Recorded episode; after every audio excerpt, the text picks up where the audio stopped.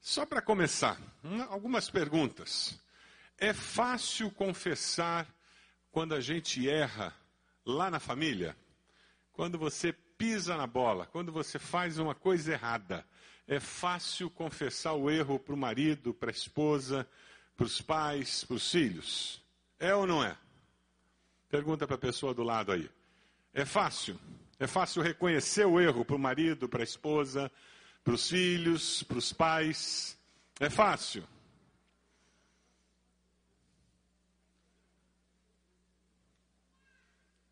Posso fazer outra pergunta para facilitar? É fácil pedir perdão? Lá em casa, para a família. É fácil pedir perdão? Que reconhecer o erro é uma coisa, pedir perdão é outra. Eu posso dizer que eu errei, e fica tudo igual. É isso mesmo, não devia ter dito.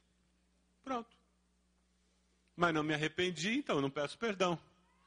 É fácil pedir perdão para o esposo, para a esposa, para o filho, para a filha, para os pais. É fácil. E que tal buscar restauração daquele relacionamento que quebrou? Eu pedi perdão para o meu irmão. Hum. Mas eu não passo nem na porta do quarto. Eu dou a volta por fora. Eu mudei de lugar na mesa para não ficar perto daquele infeliz. É fácil restaurar o relacionamento quando a coisa, o carro pega em casa? Tem família que tem uma cultura da guerra de silêncio. Já ouviu falar? É uma cultura diabólica, maligna. Se você vem de uma família com essa cultura, repreenda em nome de Jesus e liberte-se disso. Você precisa fazer um trabalho de libertação. Tem família em que quando eu brigo, eu passo dois dias sem falar. Tem casal que passa uma semana sem trocar uma palavra. Isso é coisa do cão. Isso não é coisa de Jesus, não.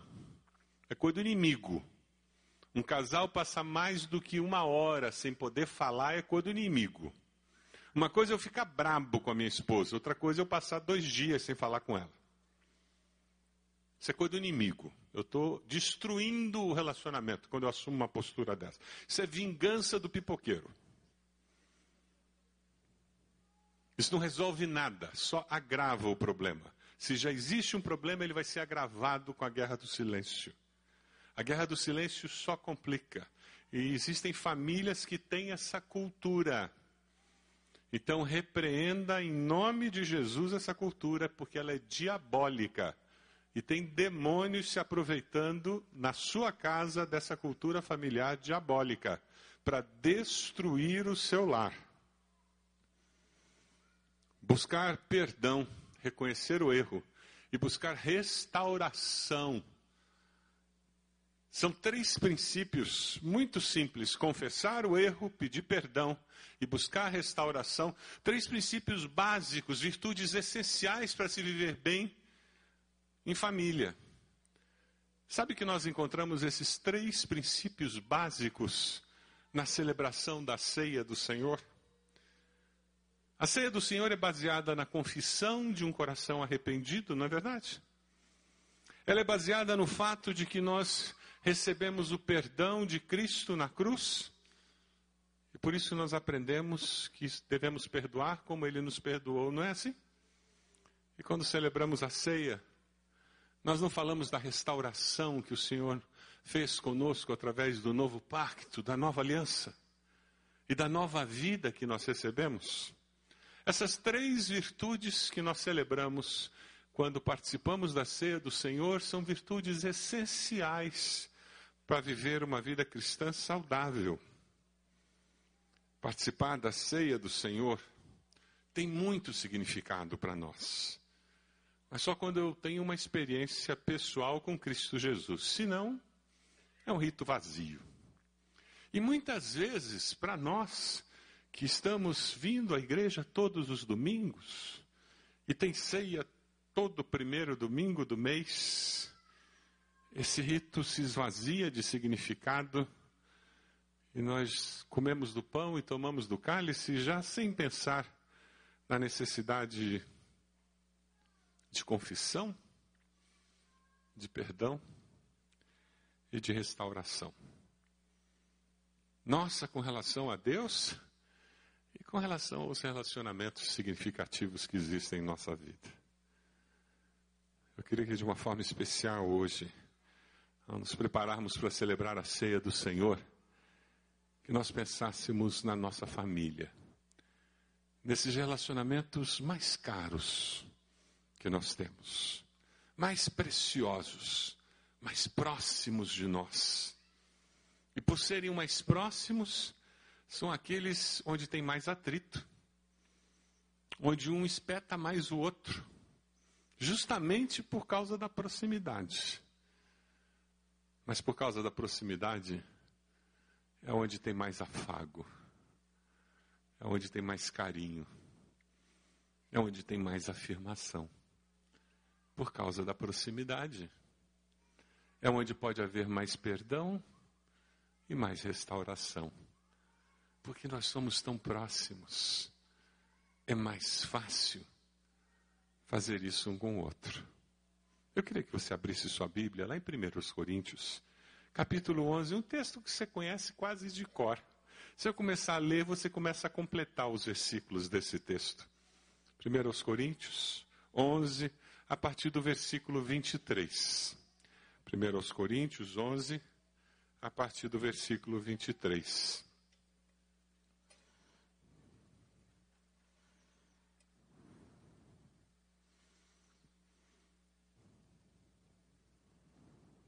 Esse é o primeiro relato que é escrito das palavras de Jesus na ceia do Senhor. E ele foi escrito antes do Evangelho de Marcos ser escrito.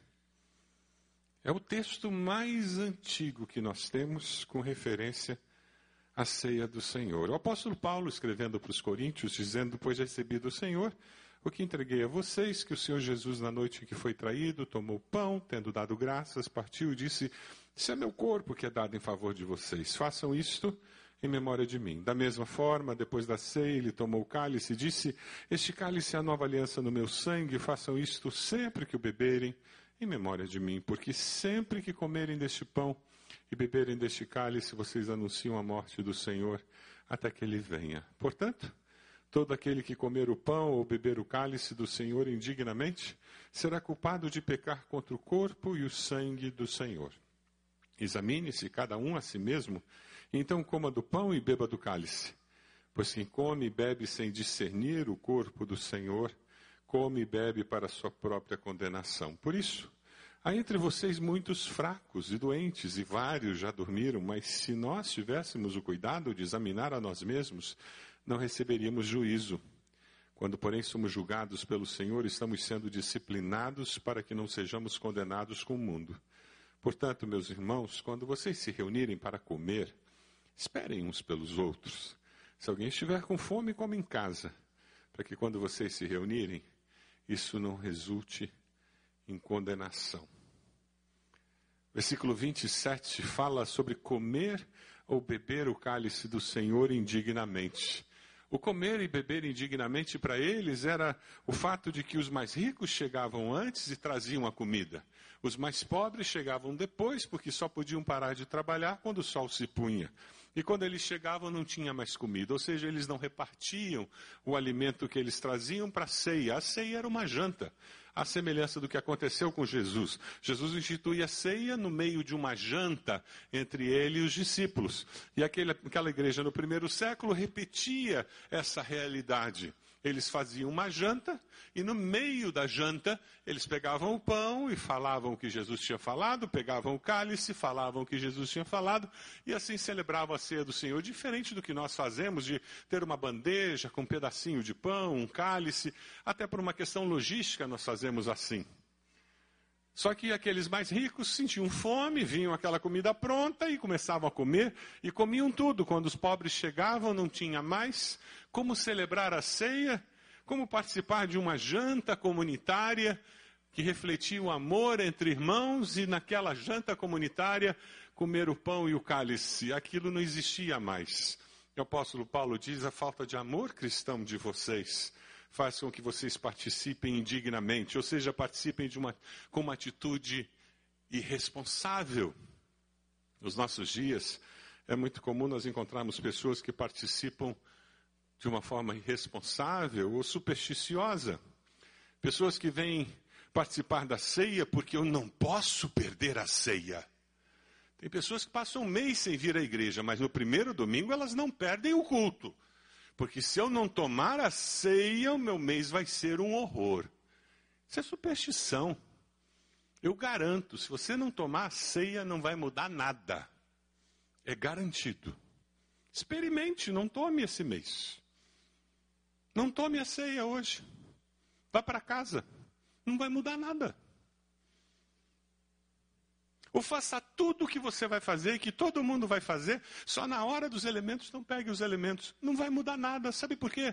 Aquele pedacinho de pão, aquele cálice não tem poder nenhum.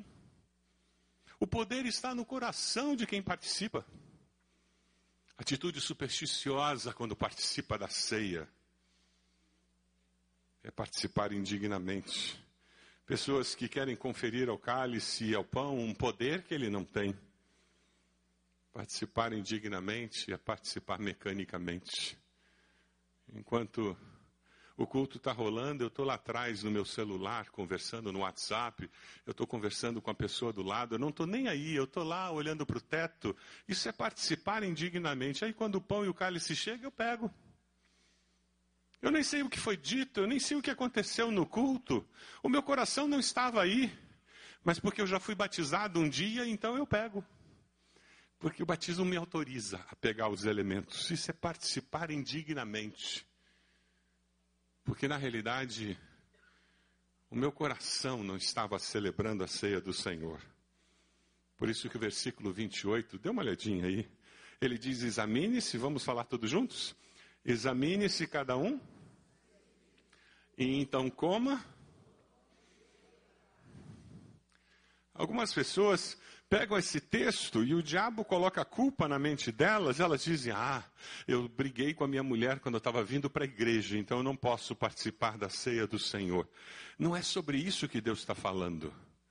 Essa é uma boa oportunidade para você confessar o pecado e assumir o propósito de acertar as contas com a sua esposa quando sair desse culto. E participe da ceia, porque o seu coração está querendo mudar. Agora, existem pessoas que passam anos sem tomar ceia, porque eles passam anos sem querer mudar. Que vida cristã é essa? Ninguém participa da ceia do Senhor porque é perfeito. Nós participamos porque o sacrifício de Cristo é perfeito. Amém? É baseado nisso que nós nos aproximamos dos elementos. Retornando às três virtudes essenciais para participar: Confissão, vamos dizer juntos? Confissão de um coração arrependido. Qual é a segunda? Perdão obtido na cruz. E a terceira? Restauração por causa do novo pacto. Você já experimentou essas três? Você já confessou seus pecados com o coração arrependido? Você já pediu perdão e obteve esse perdão na cruz de Cristo? Você já foi restaurado pelo poder de Deus e vive uma nova vida. Arrependimento é que garante que nós experimentemos novidade de vida. Eu gosto muito do Otto Lara Rezende. Eu gosto das crônicas que ele escreve. Eu li algum tempo atrás uma crônica e eu queria compartilhar com vocês. O nome da crônica é Vista Cansada. Talvez você já tenha lido. Ele começa dizendo: Se eu morrer, morre comigo um certo modo de ver, disse o poeta. Um poeta é só isso, um certo modo de ver. O diabo é que, de tanto ver, a gente banaliza o olhar. Vê não vendo. Experimente ver pela primeira vez o que você vê todo dia sem ver. Experimente ver pela primeira vez o que você vê todo dia sem ver. Parece fácil, mas não é. O que nos é familiar já não desperta curiosidade. O campo visual da nossa rotina é como um vazio. Você sai todo dia, por exemplo, pela mesma porta. Se alguém lhe perguntar o que é que você vê no seu caminho, você não sabe. De tanto ver, você não vê mais. Sei de um profissional que passou 32 anos a fio pelo mesmo hall do prédio do seu escritório. Lá estava sempre, pontualíssimo, o mesmo porteiro. Dava-lhe bom dia, às vezes lhe passava um recado ou uma correspondência. Um dia o porteiro cometeu a descortesia de falecer. Como era ele? A sua cara? A sua voz? Como ele se vestia? Ele não fazia a menor ideia. Em 32 anos, nunca o viu. Para ser notado, o porteiro teve que morrer. Se um dia no seu lugar estivesse uma girafa cumprindo o rito, pode ser que também ninguém desse por sua ausência. O hábito suja os olhos e lhes baixa a voltagem. O hábito suja os olhos e lhes baixa a voltagem. Mas há sempre o que ver. Gente, coisas, bichos. Mas nós vemos? Não, não vemos. Uma criança vê o que o adulto não vê. Ela tem olhos atentos e limpos para o espetáculo do mundo. O poeta é aquele que é capaz de ver pela primeira vez o que de tão visto ninguém mais vê. Existe pai que nunca viu o próprio filho, marido que nunca viu a própria mulher isso existe às pampas. Nossos olhos se gastam no dia a dia e ficam opacos. É por isso que se instala no coração humano o monstro da indiferença. Olhe para sua família. Ela está perto de você. O que, que pode ser visto que você já não vê? Olhe para eles agora. O que, que pode ser visto que você já não vê? Talvez uma ruga que você não percebeu? Um cabelo branco que você não tinha notado? Quem sabe ela pintou o cabelo há duas semanas e você não tinha visto? Ou ela fez um novo corte e você achou que o cabelo tinha crescido? Com a ceia do Senhor acontece a mesma coisa. Vemos tanto, participamos tanto, que já não vemos mais o significado. O Senhor mandou que nós repetíssemos para sermos lembrados do significado, do alto preço pago pela nossa salvação. Vamos ler juntos esse texto de Pedro? Pois vocês sabem que não foi por meio de coisas perecíveis, como prato ou ouro, que vocês foram redimidos da sua maneira vazia de viver transmitida por seus antepassados, mas pelo precioso sangue de Cristo. Um alto preço foi pago para que você fosse salvo das consequências do pecado. Sabe, passar a eternidade no inferno, morte eterna, um alto preço foi pago. É isso que celebramos na ceia a possibilidade do seu casamento acabar por causa de uma infidelidade, um alto preço foi pago para você conseguir ser fiel no seu relacionamento conjugal. Um alto preço foi pago para que você conseguisse ser uma pessoa honesta e não ser pego por roubo, por mentira. Um alto preço foi pago para que você se tornasse uma pessoa íntegra. É isso que nós celebramos na ceia. Um alto preço foi pago para que você fosse uma pessoa que conseguisse amar ao próximo e descobrisse que isso cria relacionamentos profundos e descobrisse que isso faz com que pessoas amem você de verdade, porque elas se sentiram amadas verdadeiramente por você. Um alto preço foi pago para que você não passasse pela vida ressentido, cheio de amarguras, desejando vingança, Um alto preço foi pago para que você tivesse liberdade de desses sentimentos e pudesse perdoar. Um alto preço foi pago para que você pudesse perdoar aquilo que parecia imperdoável, porque Deus perdoou primeiro. Quando nós celebramos a ceia do Senhor, nós celebramos o perdão obtido na cruz, que foi caro. E ele existiu porque nós estaríamos condenados. Os versículos 29, 30, 31 nos fala que o nosso destino é ser fraco, doente, encontrar a morte por causa do juízo. Alguém disse com muita propriedade que Deus não nos condena, são as nossas obras que nos condenam e nos condenam para a morte eterna. O desejo de Deus é a nossa salvação. Por isso que um alto preço foi pago. É por isso que a Bíblia diz que quem planta vento, colhe tempestade. Um alto preço foi pago. O que você tem feito com relação a esse alto preço?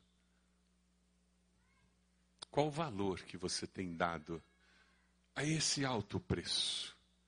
Ao celebrarmos a ceia do Senhor, nós estamos olhando para os nossos defeitos, para as nossas falhas, e olhando para a cruz e dizendo: ainda bem que a cruz me liberta dessa vida medíocre e me dá uma nova vida.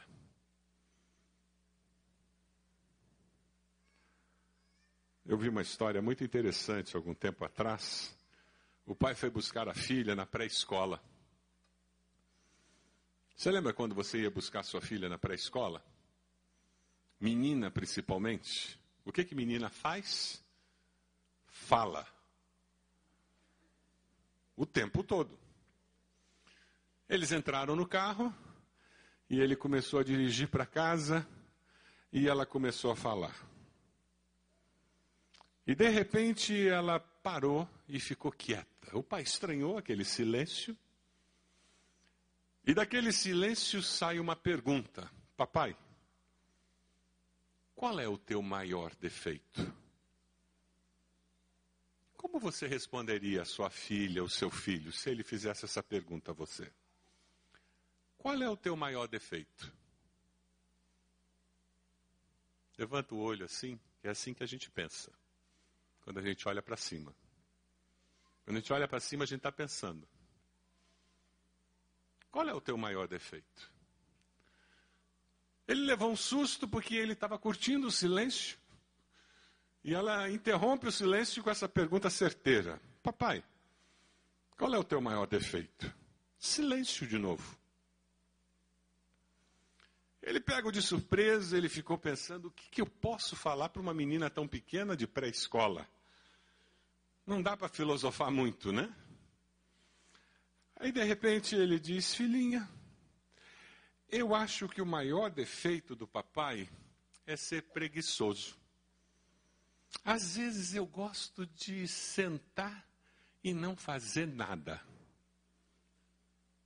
Silêncio. Alguma coisa normal estava acontecendo. Ela não disse nada. E ele continua dirigindo para casa. Depois de alguns segundos que pareciam uma eternidade,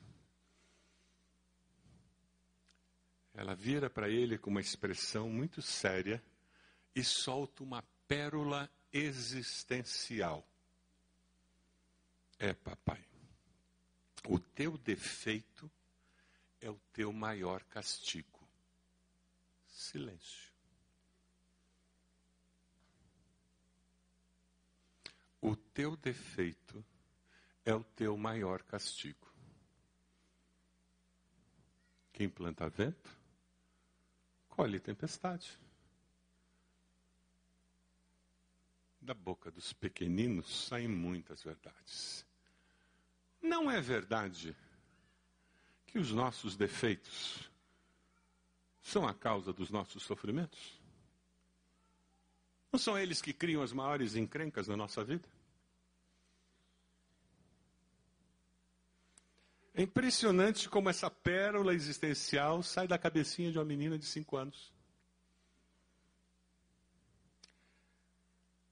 Versículo 32 diz: Quando, porém, somos julgados pelo Senhor, estamos sendo disciplinados para que não sejamos condenados com o mundo.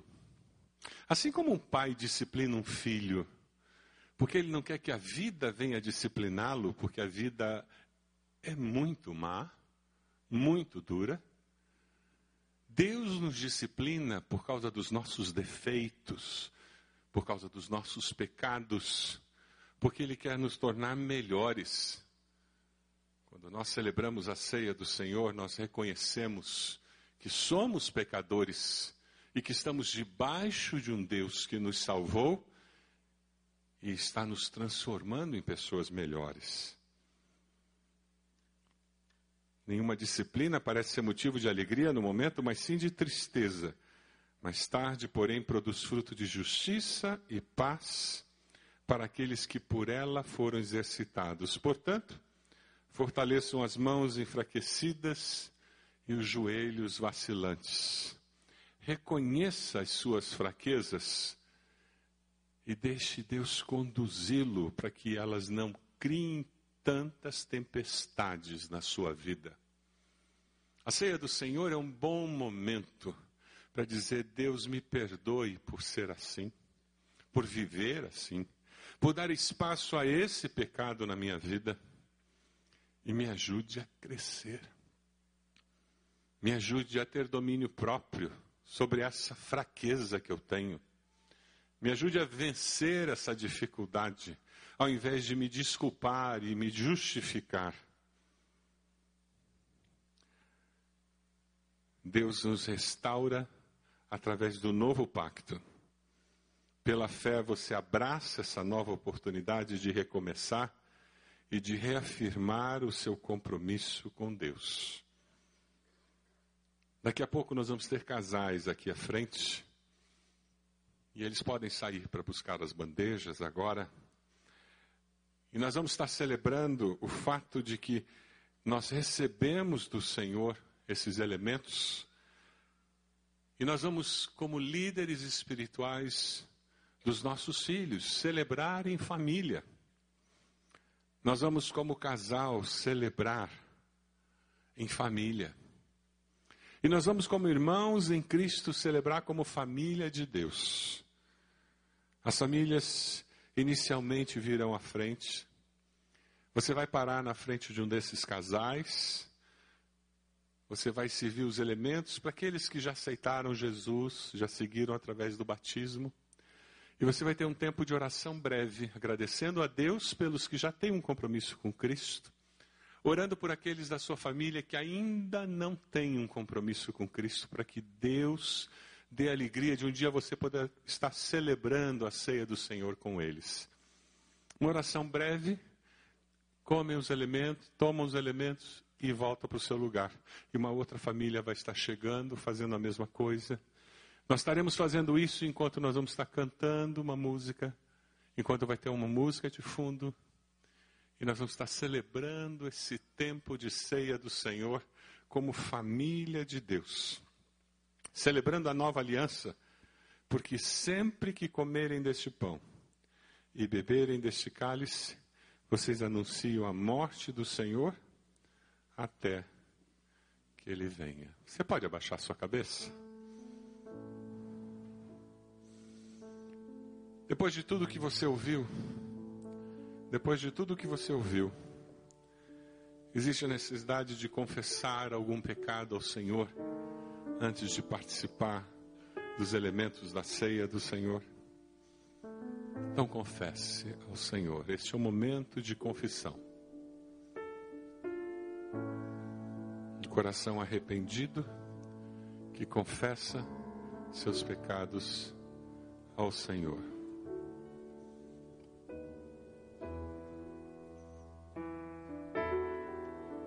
Esse é o momento de pedir perdão ao Senhor e consagrar a sua vida a Deus. Consagre a sua vida a Deus. Consagre a sua família ao Senhor.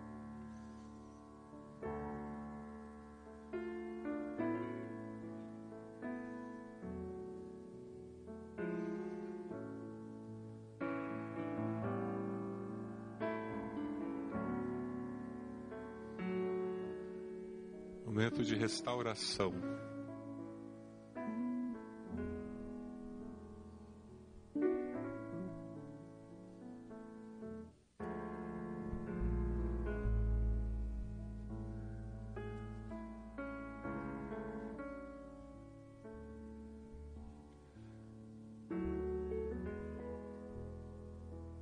Quando nós estivermos participando dos elementos, você estará dizendo: Eu concordo que isto é o corpo do Senhor que é dado em favor da minha família. E eu faço isso em memória do Senhor Jesus. Esse é o cálice da nova aliança do sangue do Senhor. Eu e minha família bebemos em memória de Jesus. Oh Deus, abençoa-nos como famílias. Abençoa-nos como família do Senhor nesse tempo em que participaremos da ceia do Senhor. Ó Deus amado, nós te damos graças pelo privilégio que nós temos de celebrar a ceia do Senhor celebrando a morte e ressurreição de Cristo Jesus. Celebrando o alto preço pago para que nós fôssemos perdoados dos nossos pecados, para que nós pudéssemos ser restaurados. Ó Deus, obrigado porque nós podemos viver em família, confessando nossos pecados perdoando uns aos outros e restaurando os nossos relacionamentos. Obrigado porque o Senhor nos capacita a viver assim. Louvado seja o nome do Senhor. Ó Deus, nós tomamos o pão que simboliza o teu corpo moído pelos nossos pecados. Louvado seja o teu nome. Tomamos o cálice, que simboliza o teu sangue derramado naquela cruz que nos limpa de todo o pecado. Com corações gratos, nos comprometemos a viver em novidade de vida, até que Cristo Jesus venha. Nós oramos em nome de Jesus. Amém, Senhor. Amém. Nós vamos começar a cantar e você pode vir. As famílias primeiro podem chegar para participar desse momento tão especial.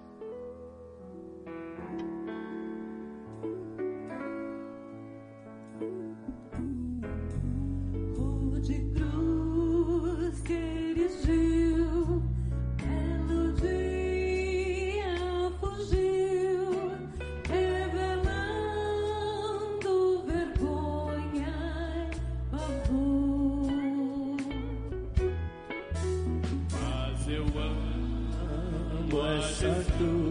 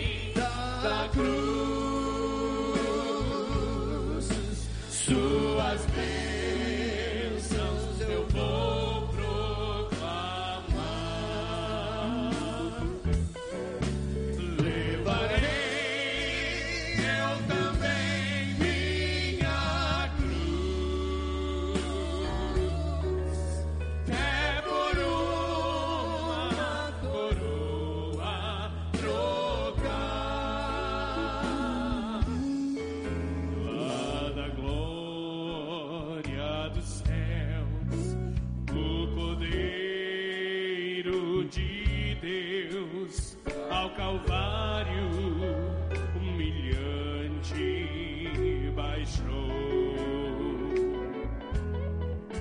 E essa cruz tem pra mim a gratidão.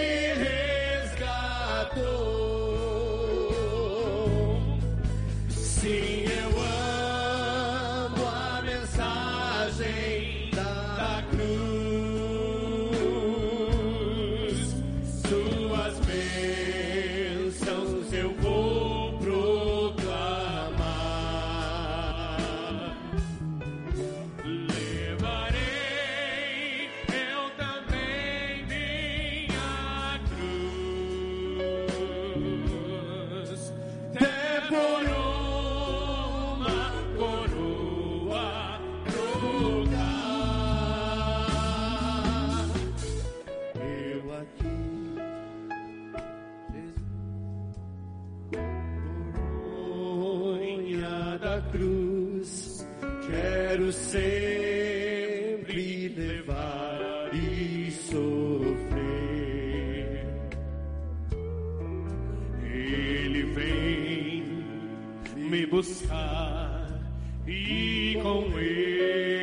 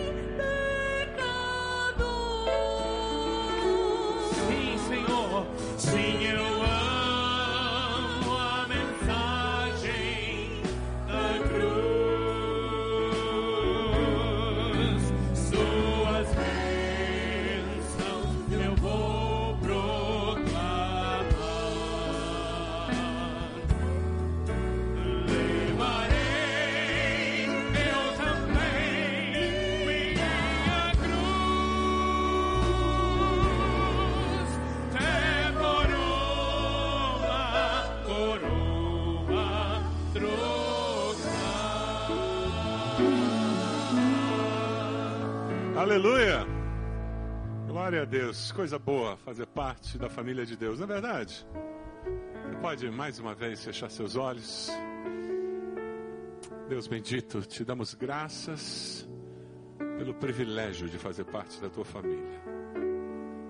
Porque um dia nossos pecados foram cravados naquela cruz, lavados pelo sangue de Jesus perdoados pelo poder da tua graça.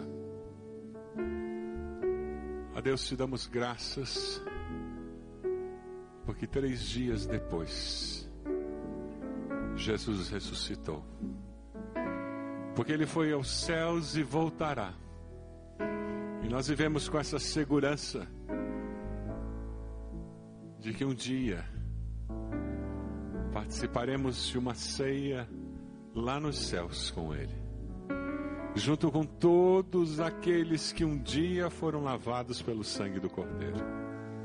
Que dia glorioso será, Senhor. Te damos graças por isso. E demos graças ao Senhor. E nos comprometemos a viver aqui como discípulos do Senhor. Consagramos nossa semana, as oportunidades que teremos, para que possamos amar com o amor do Senhor, perdoar como o Senhor nos perdoou, porque o Senhor nos amou primeiro. E agora que o amor de Deus, nosso Pai, graça de Jesus, nosso Salvador, a comunhão, as consolações do Santo Espírito do Senhor sejam conosco e com todo o povo de Deus, espalhado por toda a face da terra, hoje e sempre. Amém. Amém. Podem sentar-se, irmãos.